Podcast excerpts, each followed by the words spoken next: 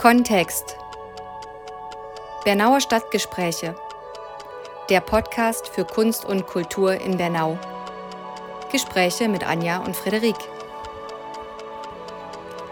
Willkommen zur dritten Folge von Kontext Bernauer Stadtgespräche, dem Podcast für Kunst und Kultur in Bernau. Ab heute haben wir für euch bessere Tonqualität und sogar Kapitelspuren. Das heißt, wenn ihr euch schon jetzt langweilt, spult einfach vor zum nächsten Kapitel.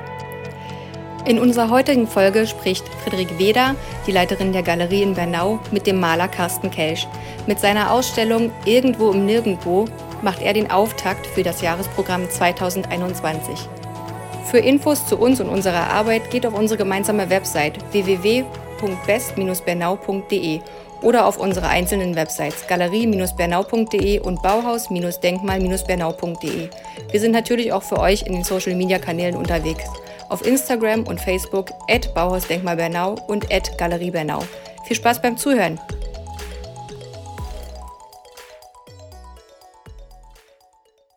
Das hier ist Kontext Bernauer Stadtgespräche, der Podcast für Kunst und Kultur in Bernau. Heute hier mit Frederik und zu Gast ist Carsten Kelsch. Carsten ähm, ist Künstler, lebt und arbeitet im Panketal und ähm, in der Galerie hier zeige ich seine Videoarbeit irgendwo im Nirgendwo und es bildet auch die Auftakt zum ähm, Jahresprogramm Heimatherzorte. Hallo Carsten. Hallo. Hallo, schön, Frederik. dass du da bist.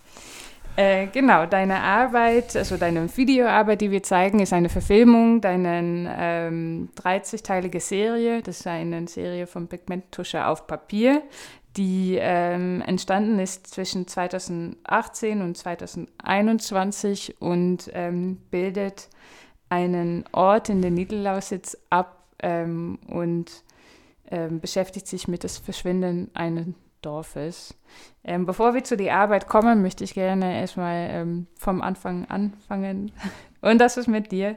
Ähm, genau, schön, dass du da bist. Ähm, meine erste Frage an dir ist, wie ähm, bist du dazu gekommen, also zu, zu die Malerei?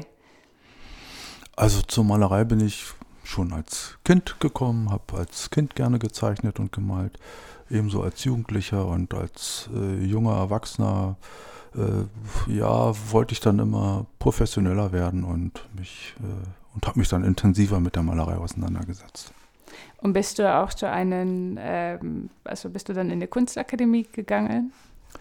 Äh, ich war nie richtig an der Kunstakademie, sondern war nur Gast gewesen bei Professor Daniel Fischer über zwei Jahre und habe äh, mich intensiv ausgetauscht mit ihm. Er hat mir neue Inputs gegeben und äh, Sichtweisen und wir haben uns viel über die freie Malerei ausgetauscht, ja. was, was da passiert, welche Mechanismen sich da in Gang setzen und äh, zu welchem Ausdruck man da kommen kann. Du warst schon Gast an der Kunsthochschule und das war in ähm, Bratislava. Ja. Ähm, wie ist das gekommen, dass du dahin in Bratislava äh, angefangen hast mit, oder angefangen, dass ja. du da Malerei studiert hast? Ja, ich war in, der, äh, in dem einen Sommer in der Nähe von Bratislava bei so einer äh, Sommerakademie gewesen und da hat er unterrichtet gehabt und äh, freie Malerei und so sind wir in Kontakt gekommen und ja.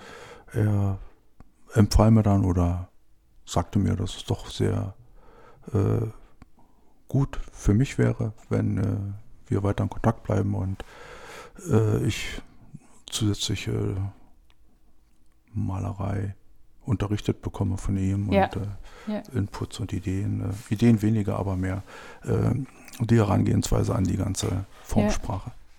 Wann war das genau? Das war Ende der 1990er Jahre. Ende also so ab, ab, 97, 98, ah, ja. 99. Ja.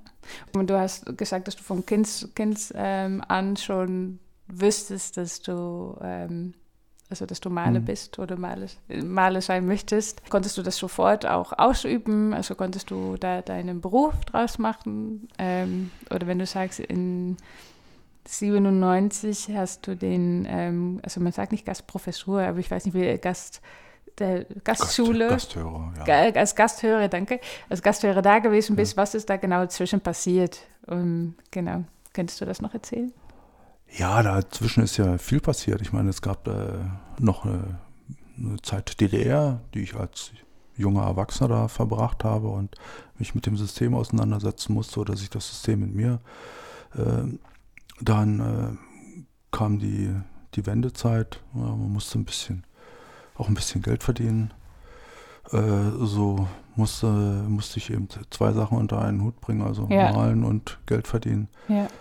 Und, und so lief das über ein paar Jahre, bis ich irgendwann an einen Punkt kam, wo ich mir sagte, äh, mit der Malerei, ich will irgendwie weiterkommen, also den nächsten Schritt machen. Und das habe ich so aus mir heraus nicht, äh, nicht ganz geschafft gehabt, sondern dann brauchte dann doch ein bisschen äh, Input, um dann äh, bestimmte Sache zu erkennen und äh, zu lernen. Ein Wegweiser. Das war sehr wichtig, ein Wegweiser ja. sozusagen, ja. Ja. Und ähm, wie sagt man, das ist, äh, also diesen Wegweiser ist, ist ähm, ist für dich sehr wichtig gewesen, bevor du, ähm, sagt man, der Professor Fischer getroffen hast? Wer waren deine Vorbilder? Ähm, also an was hast du dich orientiert? Äh, orientiert hatte ich mich äh, an den Künstlern der Brücke.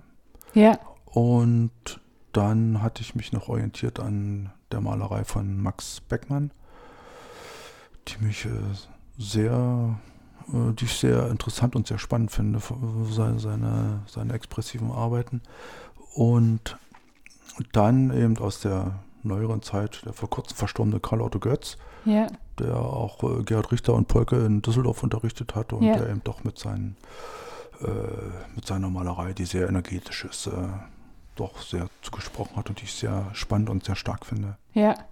Und äh, ich sag mal, die, die Beispiele, die du jetzt nennst, ähm, ähm, stellen ein, ein unterschiedliche Malerei dar als das, was in der DDR üblich war. Stimmt das?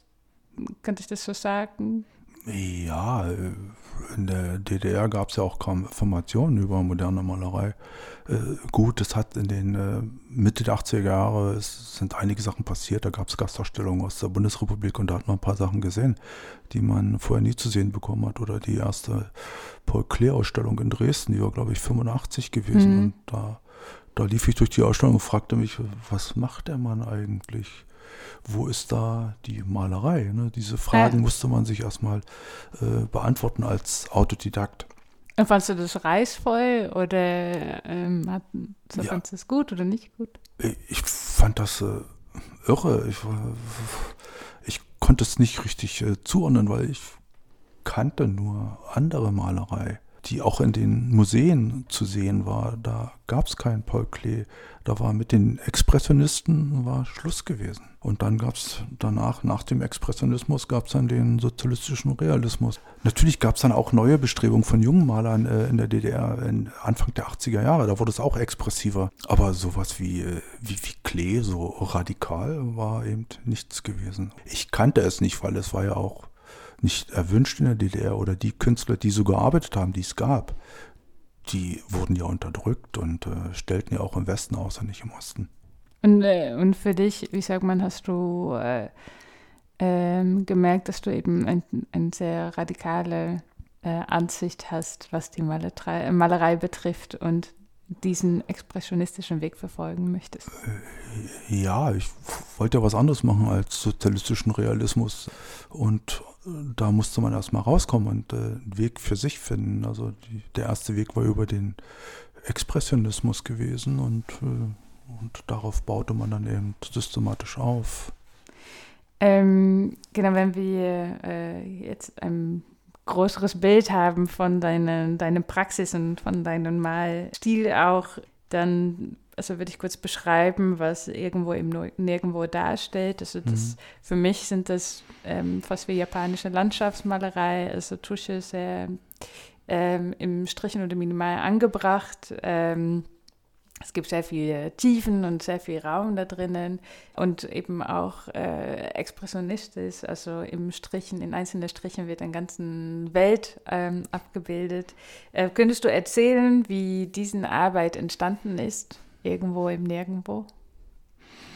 Ja, die Arbeit, diese 30 Arbeiten drehen sich ja um ein Dorf, was es mal gab, was ich aber so nie gesehen habe, sondern aus meiner Erfahrung, die ich auch damals bei der äh, geologischen Bohrung, wo wir die ganzen Braunkohlefelder äh, abgebohrt haben, also untersucht haben, gesehen habe, wie eben die Dörfer leergeräumt wurden und, äh, und am Ende abgerissen wurden und den mhm. Backern weichen mussten.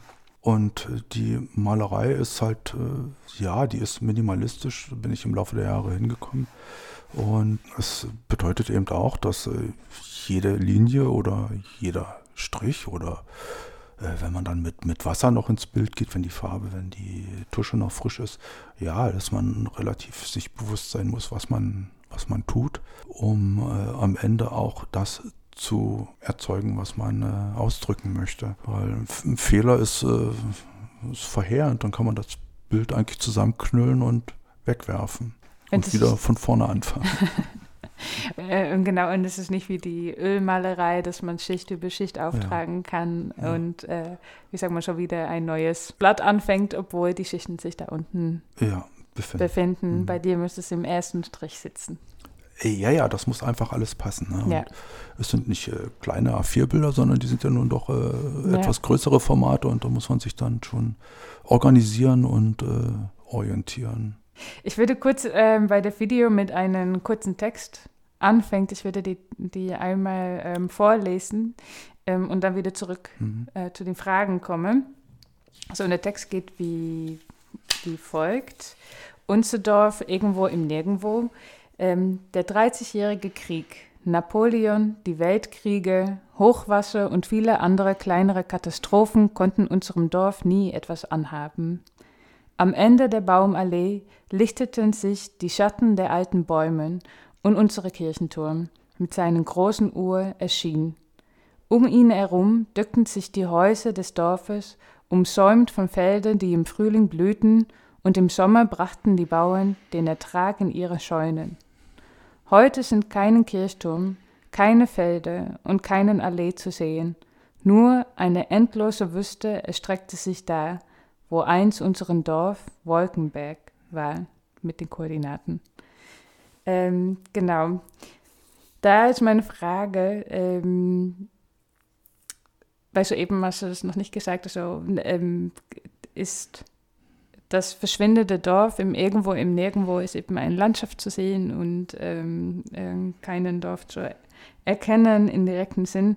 Ähm, ist das Dorf Wolkenberg, ist, äh, hat das existiert? Ist das dein Dorf oder wie bist du zu diesem Ort also gekommen, dass du da 30 Arbeiten drüber geschaffen hast? Also diesen Ort Wolkenberg, den gab es wirklich und der wurde auch real weggebackert, die Leute wurden umgesiedelt. Ja. Ähm, es ist in der, ja, in, in, der Nähe der Stadt, in der ich groß geworden bin. Ich bin in Hoyerswerda aufgewachsen. Und äh, da gab es ja ringsherum etliche Tagebaue, die ich als Kind zwar nie gesehen habe, weil die waren nicht direkt vor der Stadt, sondern ja. doch ein äh, paar Kilometer entfernt, sodass ich da nicht äh, hingekommen bin. Habe die dann später als Erwachsener eben gesehen und kennengelernt und und Wolkenberg soll eben für die vielen Orte stehen, die eben im Laufe der Jahrzehnte verschwunden ja. sind. Auf diese Art und Weise. Und, äh, und wie ist das entstanden, dass sich eben, also dass 30 Ansichten entstanden sind innerhalb der Serie? Also wie ist diesen Verlauf über den Jahren? Also das ist dann über drei Jahre hat dich das immer wieder beschäftigt oder hast du, bist du vor Ort gewesen und hast dich das ähm, in regelmäßigen Abstand ähm, also vor Ort, plein air ähm, gemalt oder wie ist das entstanden? Nein, ich habe ähm, im Atelier gearbeitet und habe äh, mir das alles äh, zurückgerufen in meinen Kopf, was ich in, in meiner äh, Jugend oder in der jungen Erwachsenenzeit äh, da unten gesehen und erlebt habe, wie die Dörfer verschwunden sind und wie es davor und danach aussah, äh, was das mit der ganzen Rekultivierung und so weiter auf sich hatte, dass das auch nicht alles richtig funktioniert. Und so kreise ich dann um einen fiktiven Punkt in meinem 360-Grad-Mechanismus und, ja. und äh, stelle die Landschaft dar. Und hast du mit den 30 Ansicht jetzt den 360 Grad erreicht? Ja, eigentlich schon. Ja. Ich, ich, hatte mir im Vorfeld eben eine, eine bestimmte Zahl gesetzt gehabt, als, als ja. ich sagte, ich möchte 30 Ansichten davon machen, 30 verschiedene. Äh, dass es jetzt äh, fast drei Jahre gedauert hat. Ja, die ersten hatte ich, äh, die ersten 25 hatte ich, glaube ich, relativ äh, schnell fertig gehabt, also innerhalb des Jahres 2018 und die restlichen Arbeiten folgten dann in, letzter Zeit oder ein, zwei sind auch verkauft, aber äh, der Rest folgte jetzt. Ja, mit der Zeit. Ähm, genau, Zeit ist ein wichtiger ähm, Faktor in der Arbeit, eben in die Entstehung der Arbeit über mehrere Jahre, aber auch wie ähm, du die Arbeit eingeleitet hast mit mhm. dem Text, werden historische Ereignisse erwähnt, ähm, was nicht erwähnt wird, ist eben, wie das Dorf verschwunden ist, was ich sehr spannend finde. Es gibt ein sehr viel äh, Hin- und Hergucken, also in der Vergangenheit, in den Jetzt. Ähm, du erzählst auch davon, gerade ähm, zurückzuschauen, was eben mit den, ähm, also was den ökologischen Folgen davon gewesen sind, ähm, von den Abbau- und den Umsiedlungen, also so soziologischen oder sozialen mhm. Folgen, von der Umsiedlung der Dörfern. genau, wie äh, gucken wir mit einem, wie sagt man, Doom-Bild, ich weiß nicht, ob man das so sagen kann, aber gucken wir irgendwie grau in den, in der Vergangenheit, ähm, gucken wir uns das an und versuchen einen objektiven Blick daraus zu schaffen. Und wenn ich wir sage, dann wir als Betrachter, die deine Arbeit anschauen. Also was sehen wir vor, vor uns? Äh, wir sehen eigentlich eine Zeitschiene, dass über viele Jahrhunderte was gewachsen ist, was innerhalb kürzester Zeit zerstört wurde. Und äh, das erleben wir ja oft. Und dass über viele Millionen Jahre was entstanden ist und mhm. wir Menschen es äh, innerhalb kürzester Zeit äh, kaputt kriegen. Oder, ja. oder so verändern, dass eben an den Folgen vieles kaputt geht. Ja.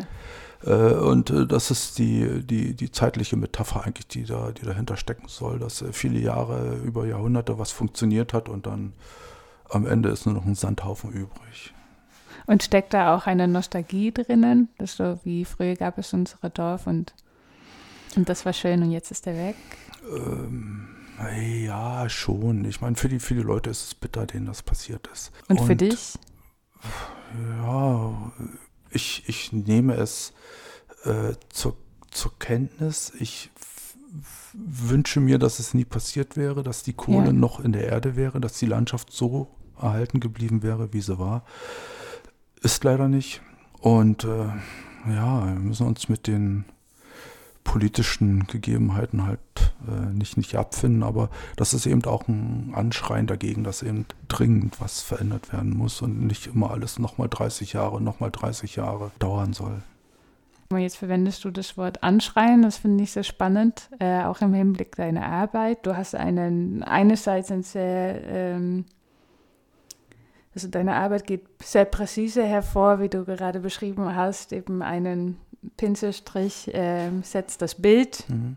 mit einem Pinselstrich wird das Bild gesetzt. Also das muss man sich einfach anschauen. das kann ich nur, nur empfehlen, schaue es euch an. Und andererseits hast du eben auch von der freien Malerei gesprochen und von äh, radikalen Änderungen und eben wie, wie sagt man, verhält sich dieses Anschreien oder das Lautwerden zu deinen Bildern, die eben auch sehr äh, fragil oder ich weiß nicht, fragil ist vielleicht nicht das richtige Wort, aber sehr präzise sind oder vielleicht in sich, also in sich ruhen durch eben eine sehr genaue Herangehensweise. Hm. Finden wir das in deinen Arbeiten auch zurück? Ja, das äh, in anderen Arbeiten ist das dann noch deutlicher zu sehen. Äh, vor allen Dingen, wenn ich dann als letzten Arbeitsschritt ähm, die Papiere oder das, das, das ein Teil der Arbeit eben abreiße, abtrenne, bewusst abreiße, versuche eine bewusste Rissform zu finden und dann äh, auch oftmals eine Art äh, Relief, also an noch, noch mehrere gerissene Papiere unter diese Arbeit lege, sodass am Ende ein, äh, ein gerissenes äh, Relief, ja, Art Relief entsteht. Ähm, und das soll natürlich nochmal die äh, Aussage des, des, des, des Bildes äh, untermauern, untermalen und nicht, ich reiß nicht irgendwas ab, weil mir da irgendwas nicht gelungen ist, sondern ja. es ist genau umgedreht. Und so macht es dein Bild auch zu einem äh, Objekt oder eben, finde ich spannend, wenn du das erzählst, ähm, dass es nicht nur darum geht, was dargestellt wird, aber dass du die Malerei verstehst, auch das Tuch oder das Papier, worauf du malst, ist, ist Teil der Malerei, nicht nur die Abbildung sozusagen. Äh, ja, das, äh, das ist so, wie du sagst, es ist ein, äh, auch ein Entstehungsprozess und irgendwann bin ich eben an diese Schwelle getreten oder, oder darauf gekommen und habe gesagt, okay, ich probiere es. Ich habe ja auch andere Arbeiten geschaffen, die habe ich mit mehreren tausend Löchern durchstanzt, durch, durchlöchert ja. und, und damit äh, ein Bild geschaffen, ähnlich, äh, Raster, ähnlich der Rasterfotografie ja. oder so. Oder ein äh, Reis, kann man das sagen, ist wie ein Pinselstrich.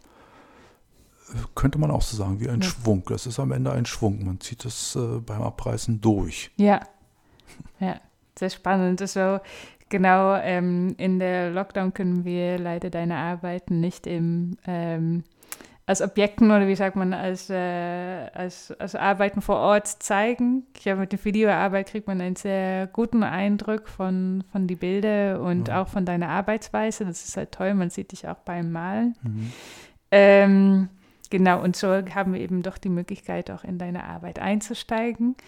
Ähm, da habe ich noch eine letzte Frage für dich und das äh, geht nochmal um darum, dass wir dieses Jahr das Heimatthema eben zentral haben, was ich natürlich sehr stark in deiner Arbeit ähm, manifestiert und wo wir schon viel drüber gesprochen haben. Aber als letzte Frage, was bedeutet Heimat für dich?